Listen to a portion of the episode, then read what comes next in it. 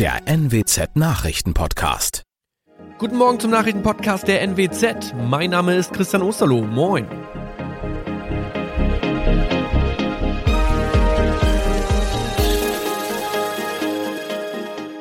Und das sind unsere regionalen Nachrichten am Morgen.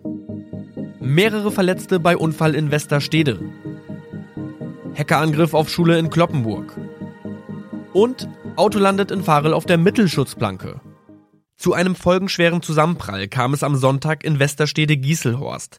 Ein Familienvater aus Nordenham hatte laut Polizei offenbar ein Stoppschild übersehen und stieß mit dem Auto eines Fahrers aus Leer zusammen. Mit im Auto waren seine Frau und drei Kinder auf der Rückbank. Die Beifahrerin des Nordenhammers wurde schwer verletzt, der Fahrer und die drei Kinder leicht. Auch der Mann aus Leer erlitt leichte Verletzungen.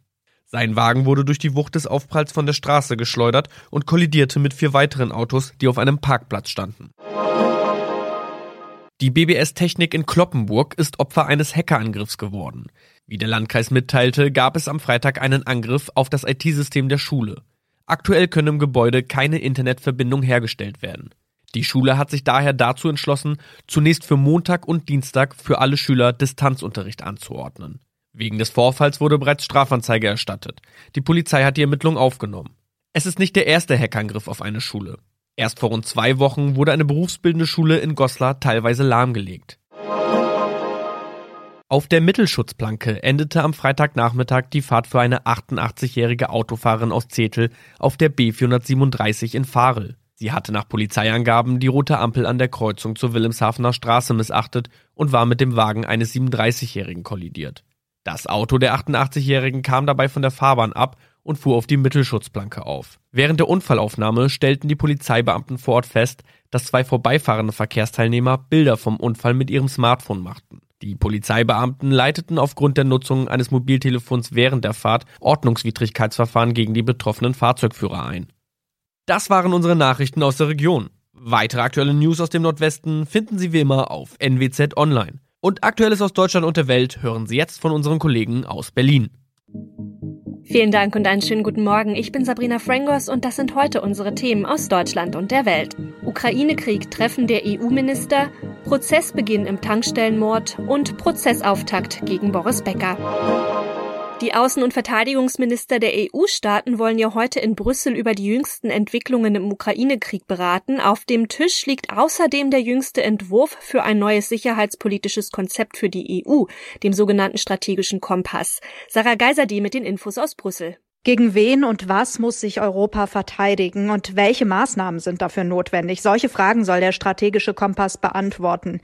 Das Konzept legt also die strategischen Ziele der EU für den Bereich Sicherheit und Verteidigung fest, damit im Fall einer Sicherheitskrise schneller und effektiver gehandelt werden kann. Konkret zählt zu den Plänen zum Beispiel eine völlig neu aufgestellte schnelle militärische Eingreiftruppe. Ob das Konzept heute schon beschlossen wird, ist noch unklar. Laut Diplomaten hier in Brüssel dürfte über einige Punkte noch diskutiert werden. Ja, und in Berlin gab es eine ganz große Friedensveranstaltung, rund 15.000 Menschen, mehr als 50 Auftritte und über 12 Millionen Euro Spenden sind zusammengekommen. Die Rede ist vom Friedensevent Sound of Peace am Brandenburger Tor in Berlin. Die Veranstaltung hat ein großes Zeichen für den Frieden gesetzt. Stars wie Sarah Connor, Peter Maffei oder auch Silbermond standen über Stunden auf der Bühne. Thomas Bremser weiß mehr. Über zehn Stunden Musik und Appelle für den Frieden und am Ende leuchtet das Brandenburger Tor in Blau und Gelb. Sound of Peace hat die Menschen hier in Berlin zusammengebracht, um zu feiern, aber vor allem um zu spenden und ein Zeichen zu setzen der Solidarität. Es gab viele emotionale Momente. Westernhagens Hymne Freiheit oder eine Lehrerin aus Kiew mit einem ukrainischen Volkslied. Die Frau wohnt derzeit mit ihren beiden Söhnen bei Sänger Clüso in Erfurt.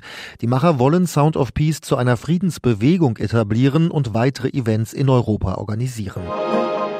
Nach zwei Jahren Pandemie haben wir uns vermutlich alle schon mal über diese blöden Masken geärgert, drückt hinterm Ohr, juckt an der Nase, von Brillenträgern mal ganz zu schweigen. Im rheinland-pfälzischen Ida Oberstein ist dieser Ärger im letzten Jahr allerdings maximal eskaliert. Ein Mann schießt einem jungen Tankstellenkassierer in den Kopf, weil der ihn zuvor auf die Maskenpflicht hingewiesen hatte. So erzählte es der mutmaßliche Täter selbst der Polizei und ja, von heute an steht er also in Bad Kreuznach wegen Mordes vor Gericht. Olaf Holzbach mit den Infos. Wie genau kam kam es denn eigentlich zu der Bluttat und ging es da wirklich nur um die Maske?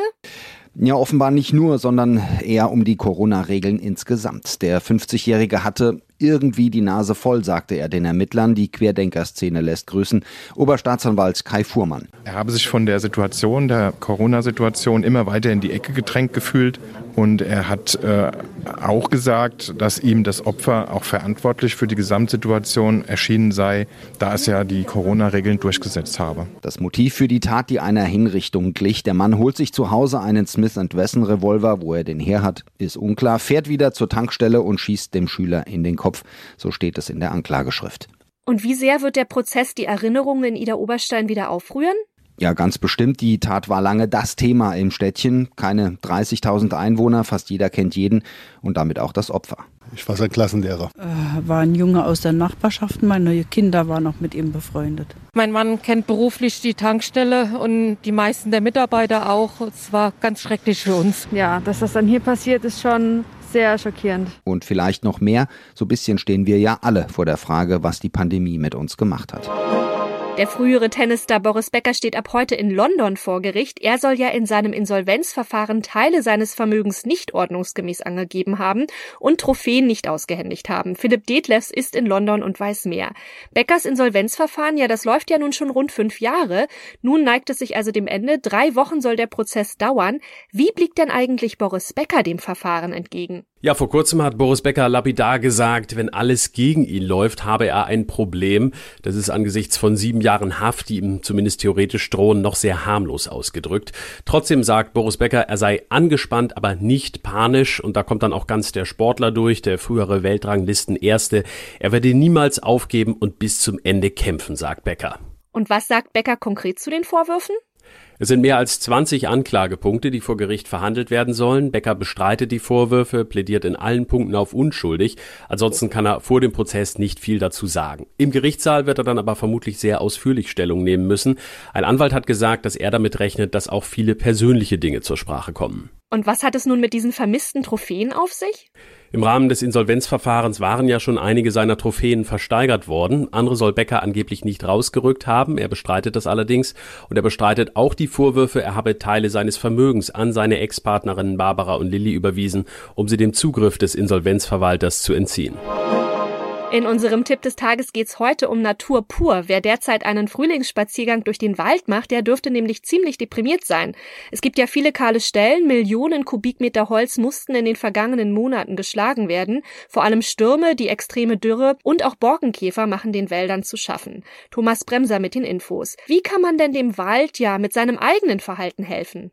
Ja, ich sollte schon mit offenen Augen durch den Wald gehen. Wenn ich Sperrmüll oder Bauschutt sehe, den jemand illegal abgelegt hat, sollte ich das Forstamt informieren.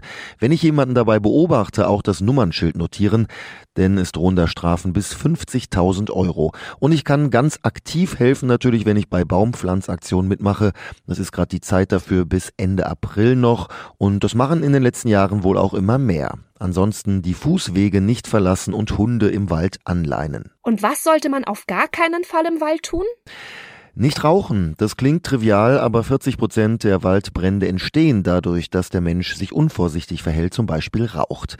Keine Gartenabfälle entsorgen, denn unter dem Grünschnitt sind oft noch Samen gebietsfremder Pflanzenarten und die können die heimischen verdrängen. Dann keine Äste und Zweige von lebenden Bäumen abbrechen und Pflanzen rausreißen. Und auch wenn es vielleicht romantisch ist, keine Namen oder so mit dem Messer einritzen in die Baumrinde, denn so können Bakterien in den Baum eindringen. Nun kann man Wäldern ja auch indirekt helfen, Stichwort Klimaschutz. Genau, wenn wir alle etwas klimafreundlicher unterwegs sind, hilft das natürlich auch indirekt unseren Wäldern, denn auch der Klimawandel trägt zum schlechten Zustand bei. Also öfter mit dem Rad fahren, wenn möglich, oder klimafreundlicher ernähren. Dann sollte ich mich informieren, wo das Holz herkommt, das ich kaufe. Am besten auf das PEFC-Siegel achten, bei Verpackungen, Möbeln oder Dielen. Dann kommt das Holz nämlich aus Wäldern, die wieder nachwachsen, also nachhaltig bewirtschaftet werden.